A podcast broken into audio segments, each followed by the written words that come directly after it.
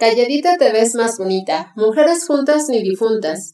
A las mujeres se nos ha asignado por siglos a espacios privados, familiares y domésticos como el hogar, a no incomodar ni participar en la vida pública.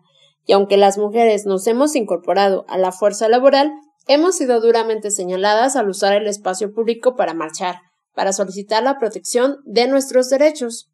El uso del espacio público es una herramienta política para aquellas poblaciones que carecen de poder y de voz, que encuentran a través de las marchas obtener reconocimiento a las demandas, para que el tema sea escuchado por una sociedad y la exigencia a un gobierno que mejore las condiciones actuales de dicho grupo.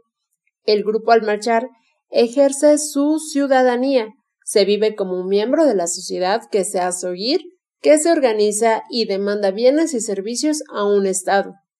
Al salir a marchar, se ejerce el derecho a la libertad de expresión, expuesto en nuestro artículo sexto, el derecho a la reunión previsto en el artículo noveno y el derecho a la imprenta señalado en el artículo séptimo de nuestra Constitución mexicana.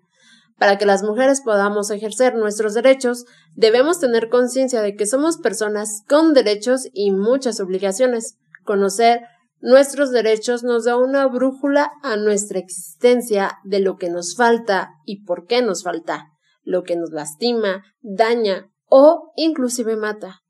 Nos permite conocer a fondo nuestras condiciones de vida y nuestros recursos, ser conscientes de cómo el género atraviesa nuestra manera de pensar, la manera en que vivimos y nos perciben en nuestro contexto familiar y social, no es para seguir sufriendo, sino para poder cambiar las condiciones de vida a favor de nosotras y las que siguen atrás de nosotras, para poder tomar decisiones en nuestra vida y participar en la resolución del problema por medio de organizaciones y grupos que incidan en las decisiones políticas.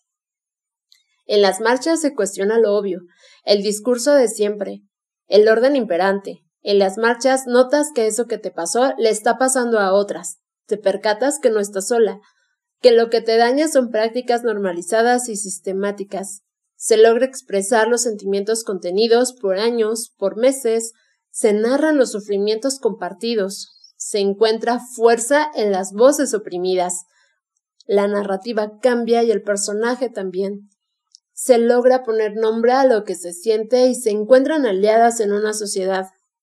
Cuando las mujeres aparecen en la calle para presentar sus demandas, se reclama un lugar distinto al ofrecido por años en las estructuras sociales patriarcales que nos separan y excluyen de la escena política.